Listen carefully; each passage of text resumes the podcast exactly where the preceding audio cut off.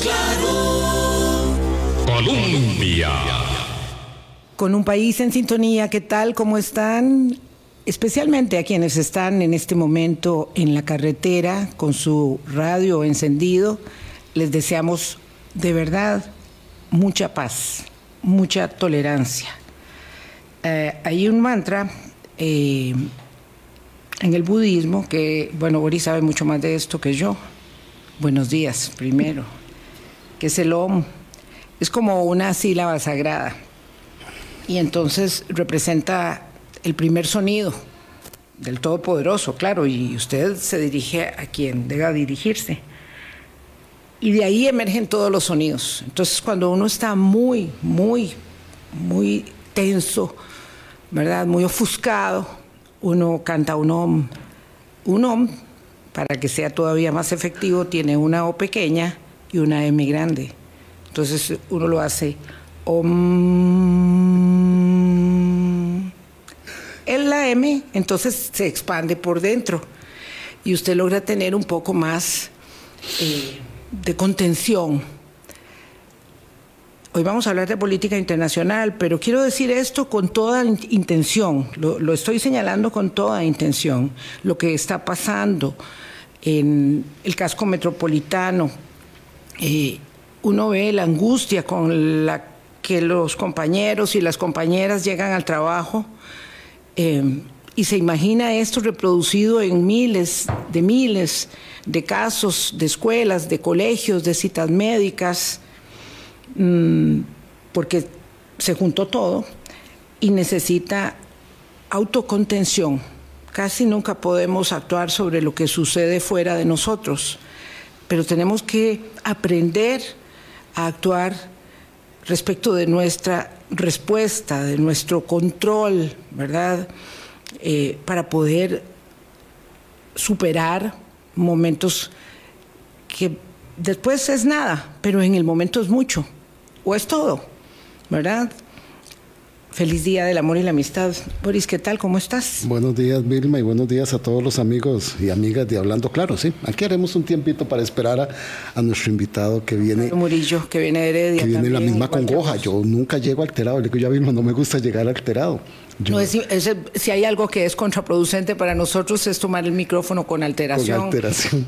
Un día me pasó eso y no, no fue bueno. Sí, y- no fue bueno. Y no, ahora que estabas haciendo relación a los mantras del budismo, yo he aprendido a lo largo de la vida a no quejarme, porque el quejarse, el vivir quejándose, drena, drena la energía. Siempre hay un pero, siempre, hay un primera sí, vez o un sí. segunda vez en que sí, Sí. te quejaste. Sí, es. quejaste anoche. Anoche me quejé. Es que realmente, y, y yo, yo que he sido un promotor de la obra pública y un defensor de la obra pública, yo digo, excelente que se haga, pero que se haga con la, con la deliberación, con la reflexión, con el análisis y con la planificación.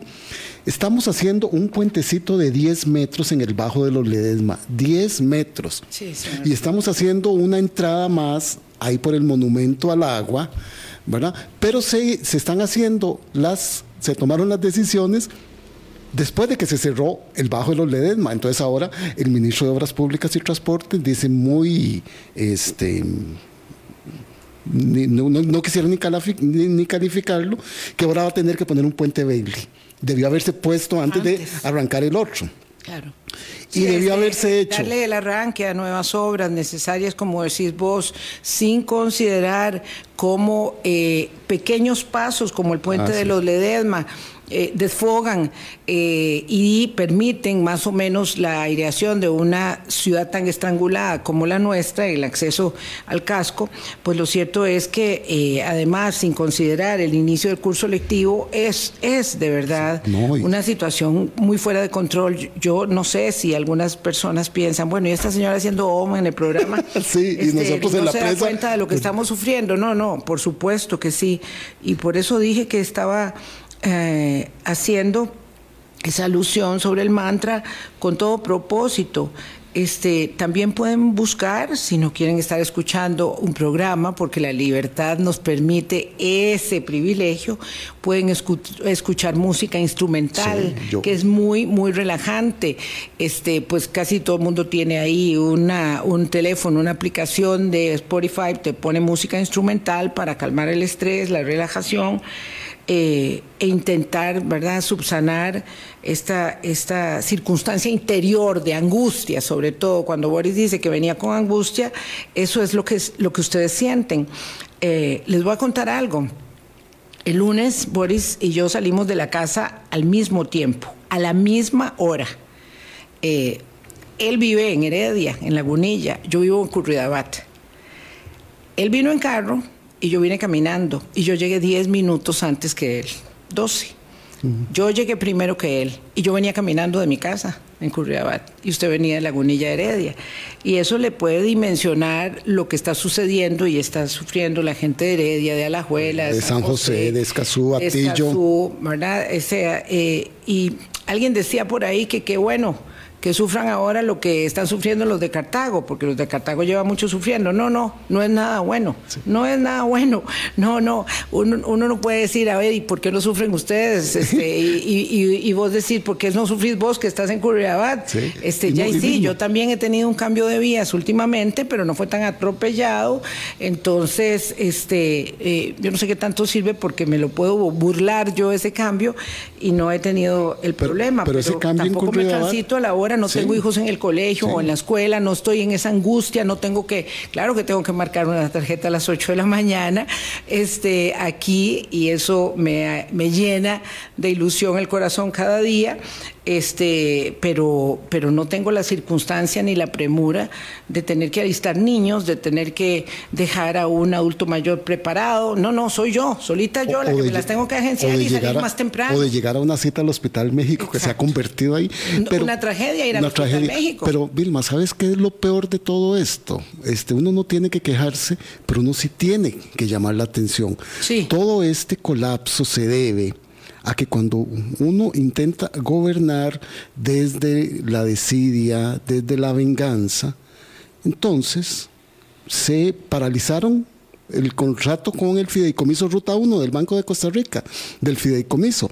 Y la obra que seguía por construir era la ampliación de un paso a desnivel allí en el monumento al agua, que es donde está el ingreso a circunvalación hacia Escazú, Atillo y, y Desamparados. Y entonces eso se dejó de hacer. Ah, Ahí se quedó tirado. Me, me, este estás dando una información que yo no, no, no, tenía presente. pues Entonces, Este, se, se, rompió la, el vínculo con el fideicomiso de la ruta. Rompió con el vínculo porque de ahí. y ya esa obra estaba para empezar. Esa obra era la que estaba por empezar. Iban a hacer la, el paso a desnivel ahí en el monumento al agua y la ampliación del río Torres ahí sobre la General Cañas. Entonces eso, no haber seguido con esa planificación, por eso yo digo que es una cuestión de planificación, es lo que tiene ahora un montón de gente, es que hay que ver la gente, la angustia, cuando se baja de los buses para salir corriendo porque ya va tarde para su trabajo, o gente que se desespera y, hay choques. Hay, patronos muy, muy, este, ¿cómo se llama?, considerados ¿verdad? Que comprenden y hay otro que le dice, ¿y por qué no se vino antes? si hay presa, véngase más temprano. Sí, más temprano son las 4 de la mañana, cuatro y media. más temprano, ¿y a dónde dejo los chiquitos? ¿Y qué hago con mi, con mi papá, con mi mamá? O sea, hay unas condiciones, ¿verdad?, que son muy, muy estresantes, pero en fin... Hoy es el Día del Amor y la Amistad. amor y la amistad. Vamos a hablar de una, de una situación eh, terrible, que es la situación eh, de la campaña electoral estadounidense, que si no era mucho lo que estaba pasando, tiene que estar ahí Donald Trump haciendo eh, todos los días, ¿verdad? un estropicio mayor que el otro. Pero bueno, queríamos decir que hoy es el Día de San Valentín queremos tanto a Carlos Murillo que por supuesto no le vamos a decir absolutamente nada porque salió como a las seis de la mañana de Heredia. Eh, más, más larguito que vos vive todavía Carlos eh, Murillo.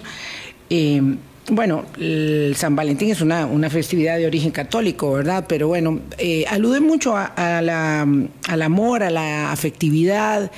Y lo cierto es que se trata de inclinar al tema de los amigos y de las amigas, pero va mucho por el amor. Por el amor. Por el amor de pareja. Va mucho por ese otro amor. Y es que además, Vilma, San Valentín y la celebración del amor y la amistad surge de otro sentimiento humano muy fuerte que es la resistencia. Un sacerdote llamado Valentín se opuso a la orden del emperador Claudio II de casar a las personas jóvenes, a los hombres jóvenes, con sus parejas, porque el emperador quería a esos hombres como soldados, no como maridos, como maridos de sus señoras, ¿verdad? Y entonces Valentín, el sacerdote, se negó y los casaba, y los casaba. sí, no, no fue que se opuso a casarlos, se opuso a no casarlos. Se opuso a no casarlos, exactamente. Persistió en santificar el vínculo. Santificar el vínculo, ¿verdad? Vínculo santificado o no. Con todos los matices que tiene. Exacto, pero vínculo santificado o no, el amor, el amor debe ser libre, el amor debe ser incondicional, el amor debe ser leal. Y yo que no, eh, por supuesto, eh, soy eh, representante de, de la fe de ninguna seguramente, ¿verdad? Porque no voy a arrojarme condiciones y cualidades que no tengo. Adoro la carta a los Corintios. Yo mm. adoro, claro, es, la boda del amor, la mejor que se ha escrito, ni Neruda ni ningún otro, yo creo, pero la, la carta a los Corintios sobre el amor, búsquenla por ahí también. Don Carlos. no sé si escuchó mi mantra para poder empezar. Por supuesto. Bueno, espero y que he estado aquí este par de minutos respirando, porque aunque uno venga manejando, es sin duda tenso. Sí, es tenso. Y es que ya no son solo las horas pico, esta de la mañana y de la noche. Todo el día. Todo el día. esa es la cosa. Todo el día. Ayer eh, estuve en, la noche en una actividad en la Asamblea Legislativa y tuve que venir desde Heredia y, me tomó más de una hora y eso que venía en realidad a favor del tránsito desde Heredia por ser en la noche. Eh, pero siempre, y a la ida igual es un problema, escuchándoles, eh, estaba pensando que es un problema de planificación que, que se volvió inmanejable. No, no es por lo, de, lo del puente del Bajo de los Ledesma, sino que es una cuestión integral. integral. Y el Ministerio de Obras Públicas no lo ha visto de forma integral. Y ya no puede echar para atrás. No, ya, ya no, ya no, hay, para atrás. ya no hay reversión de esta situación. Y eh, por el contrario. de horarios tampoco se puede. No. No, ¿verdad? Se desbarajusta todo lo del curso lectivo. Y, Exactamente. Y el teletrabajo que se ha impulsado. Pero hay mucho teletrabajo. Hay mucha gente que va a trabajar dos veces a la semana nada más por una. Sí, porque eh, no hay cómo revertir esto y cada día va a ser peor por la cantidad de vehículos que ingresan eh, al país y que no, no salen del de, parque vehicular eh, muchos de esos autos. Así que lo veremos peor cada día. Carlos está eh, señalando un punto muy importante. Hasta el día de hoy yo siempre he pensado que las proezas más terribles están en Bogotá, este, porque de verdad que es terrible estar en, en, Bogotá, este, y eso que tiene transmilenio y todo, pero es terrible. Eh, pero bueno, esta es una circunstancia que marca mucho los procesos de saturación de la urbanización de las ciudades grandes de América Latina y de las pequeñas también. Y esta, acuérdense que fue pensada en chiquititico, como somos nosotros los ticos, este, y una circunstancia que es eh, ¿verdad? Bueno, ya vamos a cambiar de tema, pero la irrupción de eh, la masificación de la tenencia de vehículos para las clases medias en América Latina, porque pues hace unos años no todo, era muy poca la gente que podía tener carro, y ahora en una casa hay tres carros, cuatro carros, ¿verdad? Este, según número de personas. Claro que también hay mucha gente que solo puede viajar en transporte público aún o que prefiere hacerlo. Yo cuando no traigo el carro soy feliz. Eh, y ahora que volví a, caminar de, venida para acá, me quitaron ya la restricción que me habían impuesto, que no era vehicular, sino andando. Este, y, un saludo muy cariñoso y muy afectuoso y de gratitud también a la Unidad de Protección de Víctimas eh, del Ministerio Público y el Organismo de Investigación Judicial que me ha levantado la restricción. Este, eh, la verdad es que eh, disfruto mucho venir caminando, cuando puedo, no siempre, pero eh, eh, el vehículo se hizo insustituible por los problemas de la planificación del transporte público también. Claro, ¿dónde está la solución? Porque ahí veo que preguntan o que piden soluciones. La solución está en el transporte público. Esa es la solución. Si de Heredia hasta aquí a, la zona de, San Pedro y Zapote hubiera un tren, yo sería feliz porque estaría leyendo eh, en, lo que hace uno en muchas ciudades en Estados Unidos y en Europa. Nunca saca el carro, excepto el, fin de semana. Y el tren también se, dejó de lado. Se dejó de, se abandonó. Ah. Se abandonó. Sí, es, es un poco complicado, ¿verdad? Este, dice don Jaime Muñoz que los patios de Caldera están repletos de miles de vehículos nuevos que van a ingresar al país. Claro, si uno nada más va ahí a la 27 a darse una vueltita hacia Orotina o a comerse el Churchill a Punta Arenas y ve de venida toda la cantidad de, carros, de, de trailers de esas unidades grandes con carros. Tiene razón, don Jaime, por supuesto. Y aquí alguien que se molesta un poco porque ya y nosotros lo que estamos haciendo es atacando al ministro. Nosotros no estamos atacando al ministro, de hecho me gustaría mucho que... No, el ministro está atacando a la ciudadanía. El ministro atacó a la ciudadanía. No, no sé si atacar es, es un calificativo Dijiste que no ibas a hacer un calificativo. No, claro, ya lo hice. Este, es que no planificó, es que no planificó. No, no, no, claro, ahí está el asunto, ¿verdad? Nosotros tenemos un Ministerio de Obras Públicas de, limitado en sus capacidades hay que decirlo, y se ha hecho un nudo gordiano con todo este tema de la, de, la saturación, pero lo vamos a dejar ahí. Um, vamos a ir a una pausa y vamos a tocar el tema que nos convocó esta mañana, originalmente, en lo que nos quede de programa. Colombia. Con un país en sintonía, 8, 18 minutos de la mañana. El aspirante a la candidatura presidencial del Partido Republicano, Donald Trump, uno, esto es un formalismo, ¿verdad? O sea, será el candidato presidencial eh, republicano Donald Trump para la reelección que se jugará el primer domingo, el primer martes, perdón, de noviembre, el super martes, domingo son las elecciones en Costa Rica, en, allá siempre es el super martes, siempre son martes los eventos importantes.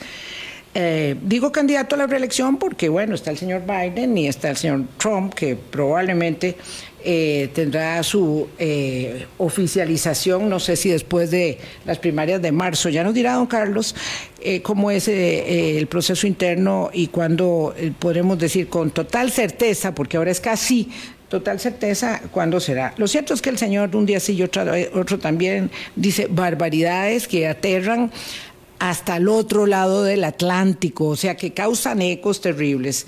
Esta vez el señor Trump ha dicho que aquel país miembro de la Organización del Tratado del Atlántico Norte, OTAN, que es una comunidad de defensa, eh, militar, político-militar, que no pague la cuota o el mínimo de inversión del 2% del Producto Interno Bruto a la OTAN, pues que se la juegue como pueda, porque él le va a decir a Vladimir Putin Putin haga lo que quiera, haga lo que diablos quiera con ese país, digamos, moroso. Don Carlos Murillo, por ahí le pongo este el punto sobre, sobre la mesa. Es, eh, un momento crítico en el mundo.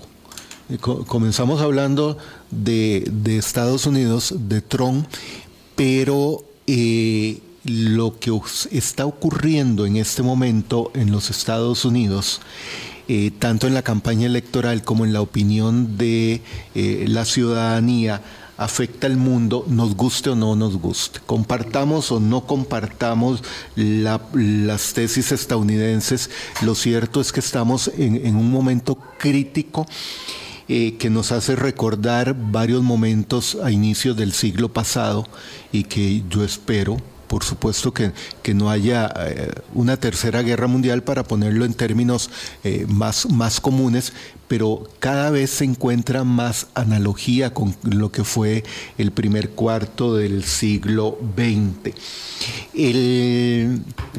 y es que es un reacomodo del mundo eh, importante. Entonces comencemos con Trump. primero, a lo, a lo interno de los Estados Unidos, hay un caos. Eh, ayer, para que lo, veamos antes de, analizar las palabras de Trump, ayer eh, se vota el paquete de ayuda ah, de los Estados Unidos que incluye principalmente a Ucrania y a Taiwán con apoyo de una parte del Partido Republicano. Pero hay que recordar que son dos cámaras en el Congreso de los Estados Unidos y anoche mismo eh, la, otra instancia dice que no van a apoyarlo porque no viene el componente de la seguridad fronteriza. Eso, Carlos se fue adelantito, se fue bien adelantito. es, que todo está tejido. Ahí todo está tejido. Entonces, ¿Por qué, traigo esto a colación? Porque evidencia que aún el Partido Republicano está totalmente fragmentado. Está controlado por Trump, que eh, efectivamente se han celebrado pocas primarias, porque tampoco eh, eh, en ese supermartes son todos los estados, sino que ya hay estados que han hecho que, que incluso De Santis, que era el segundo ah, potencial ah, aspirante a la, candidatura eh, republicana, abandonó. O sea, en este momento Trump tiene el camino libre, tiene no queda Nikki Haley, que es, tenía que ser Nikki Haley, perdón, que es este de Tenía que ser mujer valiente y resistente, pero bueno, vamos a ver cuánto llega y qué va a conseguir con, con persistir ahí. Es que hasta hay algunos sectores demócratas, para que veamos el caos, hay algunos sectores demócratas que están cuestionando no por mujer, sino por la, trayectoria de Nikki, que sea eh, la, la, eventual candidata, aunque está muy lejana en el apoyo. Pero ese caos interno hace que lo que Trump diga eh, genere un efecto dominó a nivel mundial, no solo en Europa, a nivel, a nivel mundial. Y sus declaraciones seguidas después de la entrevista del ex periodista de Fox a Putin, el las primeras declaraciones y hasta ahora únicas declaraciones de Vladimir Putin. No, no era una entrevista. exactamente. ¿Verdad, Carlos? Está montado. Eh, era un montaje, qué eh, horror. Era, eh, era un montaje. Y, lo peor es que hay, ¿verdad? Periodistas que, que, se prestan y cuando ya no tienen reputación que sostener, pues se prestarán a cualquier cosa. Perdón, Carlos, que te interrumpa. Es que sí, yo creo que, que, que pasa muchas veces que estos son elementos muy complejos de la realidad y uno no tiene por qué saber por dónde van las cosas. No puede saberlo aquí, donde está viendo a ver uno si sobrevive a una presa, menos va a saber lo que está pasando allá en Estados Unidos. Pero bueno, el tema viene a colación porque el Senado de los Estados Unidos aprobó el paquete de ayuda, 95 mil millones cuyo componente fundamental, como dice Carlos, va para Ucrania, 60 mil 100 millones, lo demás ahí está eh, Taiwán, está Gaza, está Israel, ¿verdad? O sea, hay, hay varios componentes adicionales, pero bueno, eh, el, punto fundamental, la parte gruesa es Ucrania, y cuando el presidente, expresidente Trump dice que va a darle una patada al tablero de la OTAN y la ayuda a Ucrania es tan determinante, pues se genera todo este caos que hay ahora, no en la política estadounidense, sino en el mundo, ¿verdad? repercutiendo en el resto del mundo, eh, y sobre todo dejando al descubierto eh, la situación de los, de los que están en pleno combate en Ucrania, ¿verdad? Entonces, digamos que no es que haya un efecto pero sí, eh, digamos, una inseguridad, una incerteza, una incertidumbre en el, en el tema y eso eh, plantea la situación muy compleja porque el Senado aprueba el paquete y el Congreso dice, no, ya no me gusta ese paquete, siempre no. Ese, es el... Sí, sí, o sea que, que en el Senado los, los republicanos y demócratas piensan de una forma y esos mismos partidos en la Cámara de Representantes eh, operan de otra forma. Pero para centrarnos en, el, primer efecto, porque tiene varios efectos, las declaraciones de Trump eh, dándole eh, licencia a Putin para intervenir en Europa, diciéndole no voy, no vamos, si yo soy presidente, no vamos a respaldar a ningún país de la OTAN eh, que, no haya, que no esté pagando la cuota de membresía, que es el 2% del, del Producto Interno Bruto. Entonces, de inmediato, ¿Cuál, ¿Cuál, es la respuesta de, de, Trump, de Putin? Eh, tres aspectos. Uno, recordemos que están próximas las elecciones eh, en Rusia y que Putin va a ser el que las va a ganar, ya, ya preparó el, ya tiene el terreno, listo, Y, ya, y ya, este, igual que hizo y los juegos artificiales, igual como hizo eh, en Venezuela el gobierno con María Corina Machado, ya se volaron al candidato opositor en Rusia y a todos hasta los pequeños. Sí. Entonces lo, lo, primero que dice es que suspende su participación Rusia en la Organización para la Seguridad y la Cooperación Europea, que es un órgano europeo, no de la Unión Europea, es europeo, eh, que supervisa los procesos electorales en los países europeos, eh, atiende temas de seguridad y cooperación y Moscú se estaría retirando temporalmente e impide que haya supervisión internacional en los comicios. Esa es la primera declaración. La, segunda declaración eh, es que declara eh, que la ministra, la primera ministra de, Estonia, eh, puede ser capturada y llevada a territorio ruso en cualquier momento porque destruyó para que veamos la, complejidad y el argumento de Putin. Destruyó monumentos de la era soviética en Estonia. sí. O sea, entonces uno dice, se está convirtiendo en un policía internacional. Claro. Eh, y, creando lo que siempre ha aspirado, que es tener una zona de influencia hegemónica rusa a nivel europeo y por supuesto global. Don Carlos, yo, yo quisiera retomar ahí porque usted dijo algo muy importante y para que lo podamos entender. Las palabras dichas por Donald Trump y cómo las dice, ¿verdad? Porque confunde a mucha gente. Cuando él hablaba de pagar una cuota, los que no sabemos, creíamos que eran que los países ponían una cuota para estar dentro de la organización del Tratado del Atlántico Norte, cuando eso realmente es un compromiso que tienen los países de esta alianza de invertir hasta un 2% en, este, en su estructura militar. Sí, lo que pasa es que y esa estructura militar es parte de la OTAN. Claro, porque es la que da la seguridad a todos sus miembros. y por eso es que le echa gasolina a Putin. por eso es una cuota de afiliación este, obligatoria, claro. Claro, eh, e históricamente así ha sido. No es que, que, que no estén pagando esa cuota. Nada más que en la visión de Trump, él lo que quiere es disminuir y aquí hay una tendencia al aislacionismo, como nunca, nunca en la historia de los Estados Unidos se ha visto lo que pretende Trump, que es, ok, y ya, y ya incluso declaró posteriormente que retiraría parte de las tropas acantonadas en Europa, en el Medio Oriente, o sea, se encierra en los Estados Unidos, le regala Europa a Rusia y le regala el Pacífico y Asia a China. En su, proyecto. En su visión. Eh, eh, en su visión. Eso genera, generaría espacios vacíos en el sistema internacional que no dudo que muchos de quienes nos escuchen eh, dirán qué bien. Estados Unidos deja de, de, tener presencia en el mundo. El problema es que en el sistema internacional generar espacios vacíos es un problema y más en un momento caótico como este. Y haría, ahí sí conduciría, esa posición de Trump conduciría directamente a la tercera guerra porque el tercer elemento de Putin es, sí, ya yo puedo ir más allá de donde he llegado, donde he llegado en Ucrania. Don Carlos Murillo, vamos a ver.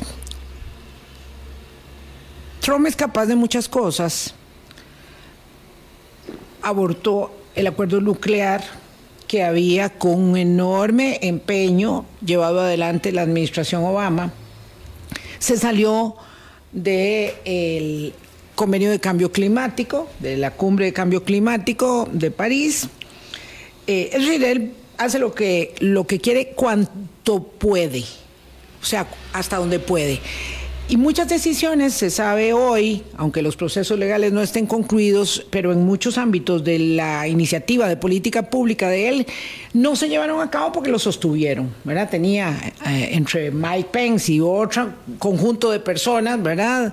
Este, igualmente conservadoras, pero mucho más racionales, un sostenimiento, una contención. Entonces, esto la pregunta concreta, esto es una bravuco nada más, esto es una cosa para estar endulzándole el oído a la base con un tema de política exterior y ahorita hablamos del otro tema grande de su campaña. Esto es para hablar y decir yo que soy tan valiente, tan macho, tan alfa, yo voy a hacer lo que a mí me dé la gana o, es que realmente él o hay condiciones, porque ya cuando estás hablando de la tercera guerra, pues claro, se le para el pelo a todo el mundo. No, no, y, a, mí también. Lo que pasa es que hay, muchos factores que hacen pensar en, eso. Okay. Hay una primera situación en, la política estadounidense. Los mandatarios en su segundo periodo ya no pueden reelegirse para un tercero como antes. Eh, siempre lanzan todas las cartas que no pudieron lograr en el primer periodo. Ahora, Trump llega eh, en el supuesto, eh, y podríamos analizarlo, en el supuesto de que eh, en las elecciones presidenciales llegue a, su segundo periodo, llega empoderado por varias razones. Uno es que ya sabe cómo juega, sabe hasta cuánto le permitieron, tiene un mayor control de la estructura republicana y de las fuerzas republicanas, pero eh, sobre todo llegaría envalentonado, ni siquiera empoderado, envalentonado por el todos los juicios que tiene y que cada día se suman más, eh, todos los juicios que tiene eh, que no han podido hasta el momento avanzar. A punta de recursos. A punta de dilatorios de los abogados. Más allá de que ya tiene algunas sentencias, pero que no lo ponen en prisión. Y recordemos, digo recordemos, eh, a veces eh, en este mundo agitado uno dice ya eso lo, lo, he, dicho y, no, y tal vez eh, lo he dicho en, otro momento. Es que bajo la, la, ley estadounidense un presidente puede tener una sentencia de estar en prisión y gobernar desde prisión excepto cuando es por rebelión. Es el único caso que impediría que Trump llegue al, poder. Pero llega empoderado, que, va a hacer todo lo que dice que va a hacer. No, pero es que hay un problema eh, que es el, el, teorema de Thomas. O sea, es qué es el mensaje lo, llegue a la presidencia o no llegue, qué es el mensaje que le envía a los europeos. Pues el mismo que ya conocen los europeos, porque esas misivas ya las recibieron en el primer mandato. Claro, y que sabe que las, cosas fueran pésimas. Las cosas no van por buen camino. Claro. y, estaba Angela Merkel en ese momento, que todavía lo contenía, que todavía le decía sus cuatro verdades, porque estaba la canciller alemana y, ya no está. No, ya, ya, por supuesto. y ya, ya no hay, eh, tampoco está en el Reino Unido alguien cercano a Trump. Como Johnson. Como Johnson, exactamente. Entonces, ¿qué es lo que está qué es lo que provoca este mensaje? La, la decisión de los gobiernos en Europa de aumentar el, el gasto militar para decir, si aquí el conflicto se complica, este grande que nos ha protegido hasta ahora, ya no podemos confiar necesitamos defendernos por nosotros aquí estamos hablando, digamos, de otra cosa que viene, que en el telón de fondo, que alude Carlos, que es, digamos, el, el, sistema de balances y contrapesos que, el, que, que internacionalmente se fue creando, se fue diseñando en la arquitectura de la posguerra, ¿verdad? De la Segunda Guerra Mundial, para poder establecer, digamos, el orden que es un gran caos en este momento, pero el orden que dio pie a la, al, de, al desarrollo después de la segunda, pero y, y, que no ha empezado la tercera, por supuesto, aunque... Por eso refiere don Carlos que hay cosas que parecieran emular, no, que, que nos recuerdan lo que antecedió a la segunda. Ok, recordemos que este, este, discurso de Trump le hace recordar a uno un, un momento de 1939 en la conferencia de Múnich, cuando Estados Unidos y el Reino Unido le dicen a, Hitler, ahí le dejamos esos territorios de, eh, algunos países y porque usted los va va a colaborar, les va a garantizar la seguridad. Y ya sabemos lo que pasó eh, después de la conferencia de Múnich. O sea, hay muchas similitudes eh, con eso. Que son alertas. El otro aspecto que son alertas. pero, pero Carlos, nada más, antes de que pase, solo una, para una cosa que precisar algo que preguntó Vilma. Lo que está haciendo en este momento Donald Trump es pirotecnia electoral porque él sabe que si llega al mandato, él tiene que tener dos tercios del Congreso para poderse salir de la OTAN. Pero esa pirotecnia y esa narrativa abona al caos. Pero en el fondo no es salirse de la OTAN. Mm. Ok, es decir, ya no aporto tantas tropas como aportaría si ustedes eh, juegan con reglas limpias desde la perspectiva de Trump. Que debe plata, que, está amoroso, ah. haga lo que quiera con ese país, le dijo a Putin. Sí, claro, en, el fondo, en el fondo lo que lo que dijeron, eh, eh, lo que dijo el primer ministro británico y el presidente estadounidense en Múnich en 1939. Eh, usted ahí le, dejo ese territorio, cuídelo y que fue lo que hizo Hitler, apoderarse de ese territorio. Ayer el presidente, perdón, Carlos. Hay, un, entonces, el problema, y que mencionaba el teorema de Thomas, es el, es el mensaje que se transmite de decir, eh, eh, con reacción de los europeos, bueno, cuando estuvo ya nos dejó abandonados. Aquí no solo nos está diciendo que nos va a dejar abandonados, sino le está diciendo al principal adversario haga lo que, quiera con esos países. Don Carlos me corrige nada más. Solo 11 de los 31 miembros de la OTAN han cumplido con más del 2% de inversión militar. Sí, claro. El problema es que, Boris, aquí hay un asunto con las potencias hegemónicas. El por qué eh, una potencia hegemónica asume y lo está haciendo China exactamente igual, nada más que con otras tácticas. Asume costos eh, e incurre en gastos como el proyecto, como el presupuesto que aprueban para ayudar a Ucrania, a Israel y a Taiwán.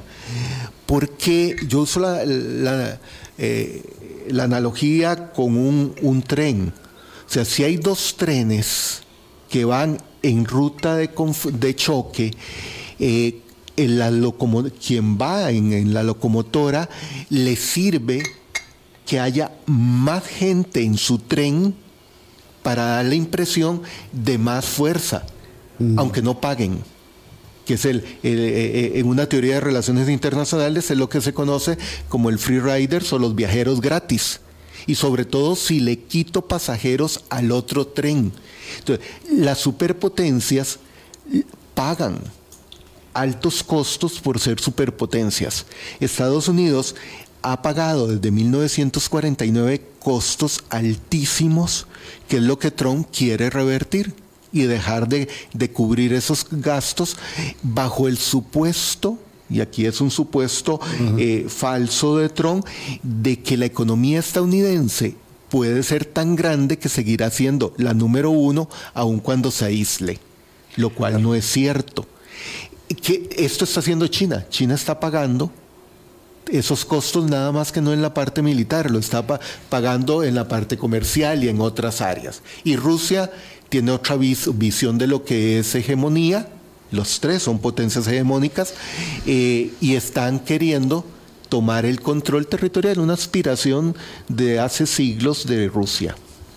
Una cosa es lo que diga en su pirotecnia y otra cosa es lo que realmente sucede. Este es un tema muy vasto, solo estamos viendo un sobrevuelo muy superficial. Lo cierto es que el artículo 5 de la OTAN, del Tratado del Atlántico Norte, establece que un ataque contra uno es un ataque contra todos. Así que no es tan fácil como ahí le dejó, ¿verdad? Ahí le dejo, este, ahí le dejo Ucrania y ve a ver qué hace con ella. No, no, no es así, ¿verdad? Independientemente de que seamos pacifistas, eh, la realidad este, nos pega contra la pared y, Vladimir Putin invadió Ucrania. Este, y ahí estamos, a punto de cumplir dos años el 24 de febrero eh, de, de, la, de la guerra. Estamos ya, estamos en ese, en ese lugar, 10 días eh, nada más. Y un ataque contra una nación es un ataque contra todas, en Europa o en América del Norte. Mm. Entonces, este, decir, hablar, del mundo, eh, es muy fácil, ¿verdad? Sí, porque hay eh, lugares que, que, son donde, territorio. Donde tiene pie, donde tiene pie Europa o, eh, América del Norte, ¿verdad? Claro. Vamos a una pausa. El otro gran tema, ¿verdad? Para, para, para sacar el poderío verbal del señor es la inmigración. Entonces dice, bueno, no solamente vamos a poner aquí todos los valladares para que no entren los migrantes, sino que además vamos a expulsar a millones de personas que no tienen condición regularizada, ¿verdad? En este momento, pero que están ahí de toda la vida, incluso, eh, y los vamos a meter en un campo enorme o en varios campos de concentración y los vamos a ir expulsando. Expulsando, expulsando, con una facilidad, ¿verdad? Impresionante, dice él. Vamos a la pausa y hablamos de eso. Colombia.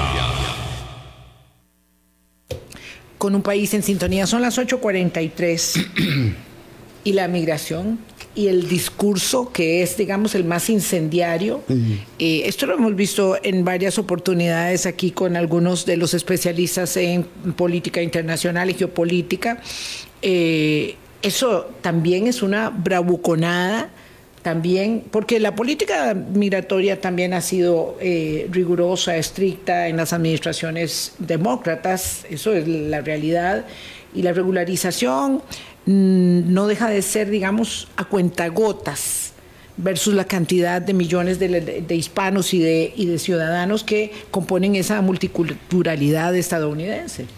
Mira, eh, muchos dirían, bueno, pero abandonamos el tema anterior. No, en este momento en el mundo todo está tan entrelazado que estos flujos migratorios eh, es parte de ese reacomodo de fuerzas y de los conflictos eh, en el mundo y de los conflictos.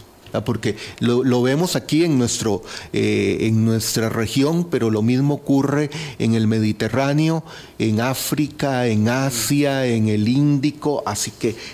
Ahora, en esa materia, ya Trump, en ese discurso de campaña, para atraer a, un sector del electorado, eh, sí tiene mayores argumentos para decir, esta vez lo voy a cumplir, porque la administración Biden no desmanteló todas las reglas que había puesto el gobierno de Trump en materia migratoria. Mm. Eh, hay todavía deportaciones, hay cierres. entonces no va, o sea, no llega a empezar de cero llega a continuar con lo que ya había eh, visto.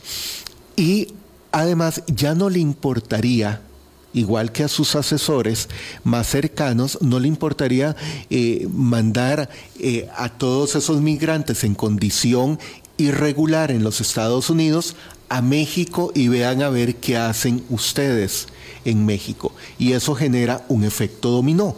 Entonces, todo lo que hemos hablado hasta aquí afecta directamente a Costa Rica porque viene en un efecto, en un efecto dominó.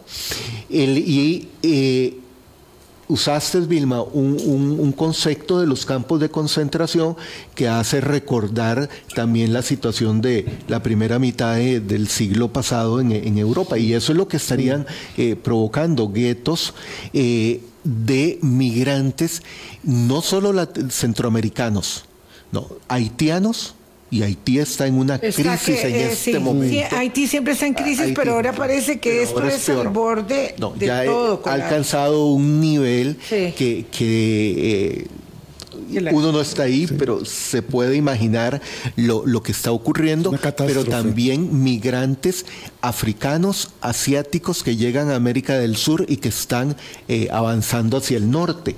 Entonces, el, el cierre que propone Trump y las deportaciones masivas, eh, ya no de 100, 150 personas, sino en gran escala, eh, tendría una repercusión a nivel global muy significativa. Y ahí todavía tiene más recursos para hacerlo. Don Carlos, como esto es un juego de bandas, ayer el presidente Trump dijo que la conducta de Donald Trump eh, era estúpida, vergonzosa, peligrosa e indigna de un estadounidense. Fue muy, fue muy enfático. Por cierto, fue muy, interesante porque no permitió preguntas eh, este, después de que dio su intervención. Eh, habló a la prensa, pero no permitió preguntas y yo creo que le están cuidando mucho, muchísimo, ¿verdad? entonces él dice, Estados Unidos nunca se va a inclinar ante nadie, pero menos ante Rusia, menos ante Putin. Eh, y eh, lo cierto es que a Trump también le sirve eh, hacer ese tipo de, de declaraciones altisonantes porque la reelección de Biden, tan compleja y cuesta arriba como es, y aún teniendo la economía a favor, este, depende de que, de que eso siga mal, de que todo ello siga mal, en, todos los conflictos que están abiertos. Dice, eh, alguien decía en alguna cosa que leí, Carlos, que no hay un momento tan caliente en la historia reciente como este hoy en, la, en conflictos bélicos en el planeta. Sin, sin duda, y es que olvidamos, el tiempo ha pasado tan rápido, olvidamos que hace 35 años acabó la Guerra Fría, se desintegró el bloque soviético, cayó el muro de Berlín. Y eso es hace nada. Y en exactamente, y en 35 años no se ha establecido el nuevo orden internacional del siglo XXI. Entonces, ¿qué es lo que ha pasado? Al no... claro, claro. Lo muerto no ha terminado de morir y lo nuevo no ha acabado de no nacer. Y eh, qué pareciera, y siempre se dijo, por dicha esta vez va a ser la primera vez en la historia de las relaciones internacionales en que un nuevo orden internacional se establece por vía pacífica. Lamentablemente 35 años y por eso este es un momento crítico para el mundo y la mayoría de los países no lo están viendo así eh, incluido Costa Rica, en el sentido de que nunca había habido tanta tensión, no tantos mm. focos, tanta tensión en el, en el mundo eh, como hay hoy. Y eso hace eh, más compleja la coyuntura porque puede cualquiera de estas declaraciones generar un efecto dominó que llevaría, y, ahí yo sé que hay muy poco tiempo, pero ¿Cuál va a ser la reacción de otros países que están esperando ese caos, esa confrontación entre las tres superpotencias para buscar su espacio, como Irán, como eh, India, Sudáfrica, eh, Turquía, Arabia Saudita y la lista es muy grande. Entonces, ¿qué es lo que estamos viendo? Perdón, eh, ¿qué es lo que estamos viendo? Es una carrera armamentista y uno no compra lamentablemente armas para coleccionarlas. Para coleccionarlas y ponerlas en exhibición. Para tenerlas ahí en el caso de utilizarla y a veces hay que utilizarla. Ese es el problema. El otro aspecto, y con esto termino esta parte, el otro aspecto es el uso de los ejércitos en materia migratoria, mm. que es otro factor que complica más el panorama. Entonces, definitivamente, Vilma, es el momento más crítico. No me quiero ir sin... Perdona nada más un segundo, Boris, es que Pablo Mora, de la Cruz de Guanacaste, le mandamos un cariñoso saludo. Él quiere saber eh, cómo ves el papel de Ursula von der Leyen en la comunidad europea, eh, digamos, alzando la bandera de, del pacifismo, de evitar los conflictos bélicos. Mira, eh, de paso, el problema que tiene ella es que eh, ha venido a, menos su imagen porque Borrell, como eh, el alto comisionado de política exterior de Europa, ha estado copando todas las luces se de la mueve por todo lado. y se mueve por todo y tiene unas posiciones bastante radicales sobre todo en el tema de Gaza y Ucrania. Entonces es una voz que nadie está escuchando. O sea en este momento nadie escucha en, el algarabía decir, por favor, vamos a hacer algo para Muy evitar la bajemos, bajemos el volumen. Don Carlos, solo quería precisar una cosa que me quedó sonando. Usted dice que no estamos queriendo ver, que muchos países no están queriendo ver lo que pasa. que no están viendo, perdón, lo dijo usted. Pero es muy evidente. ¿Será más bien que no lo queremos ver para afrontarlo? Bueno, hay muchos países que no quieren reconocer esa, esa gravedad y, ahí tenemos... Es evidente todo. Sí, y tenemos un, caso que eh, tiene algo de patético, que es que sí quiere ser parte de esto y me refiero a, la Argentina de Milei que mm. anda buscando asumir un liderazgo a nivel, a nivel mundial. No hay palabras. Éramos, muchos, éramos muchos, como dice el refrán popular. Después de esa gira por Europa, ya uno no sabe qué, verdad hacer. Pero entonces esos son factores que, que, inciden. Entonces, sí hay muchos países que dicen no es cierto. El, el, problema es ese mismo teorema de Thomas. O sea, uno puede ignorar eh, ciertas eh, variables eh, por decir, no, no vamos a llegar a eso. Eso es cosa de siglos anteriores. Pero está sucediendo. Pero está, está sucediendo en este momento porque no hay nada peor en el sistema internacional, en 10.000 años de historia, que la ausencia de normas válidas y, aceptadas y sobre todo la ausencia, nos guste o no, de una superpotencia que eh, logre implementar esas normas. Y en este momento no la, no la tenemos en ninguna de las áreas. Y dejo planteado un tema para, para por si en algún momento en el, en el futuro lo podríamos analizar. El rol de China, por ejemplo, en la FAO.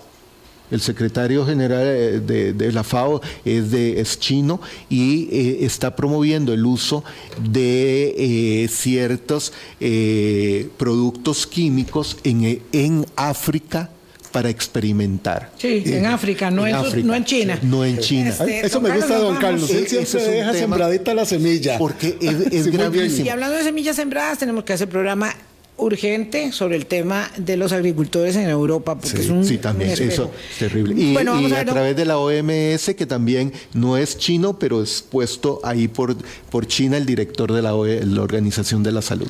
Bueno, vamos a ver, el teorema de Thomas que don Carlos ha este, eh, aludido tres veces hoy, ¿qué es lo que dice? Porque claro, hay que entender un poco el tema este. Si las personas definen las situaciones como reales, esas situaciones son reales en sus consecuencias. ¿verdad? Ese es el tema de las percepciones, digamos. Eso es el peso enorme que tienen las percepciones en la eh, conducción de, nuestras vidas, de los asuntos de nuestras vidas. Ese es el, teorema famoso de Thomas. Eh, lo que quiero es recomendarles, a propósito de lo que hemos hablado, porque todo tiene un, gran componente pedagógico siempre, eh, que vean eh, la creación de un, de un Dios de es la historia de Alejandro mm. Magno, la historia del ascenso al poder de Alejandro Magno en Netflix. Está espectacular. No la he terminado todavía, pero está. Yo la tengo en lista. Es muy, muy buena. Es muy fácil de acercarse a la historia a través de eh, las buenas las buenas producciones eh, como esta, la creación de un dios.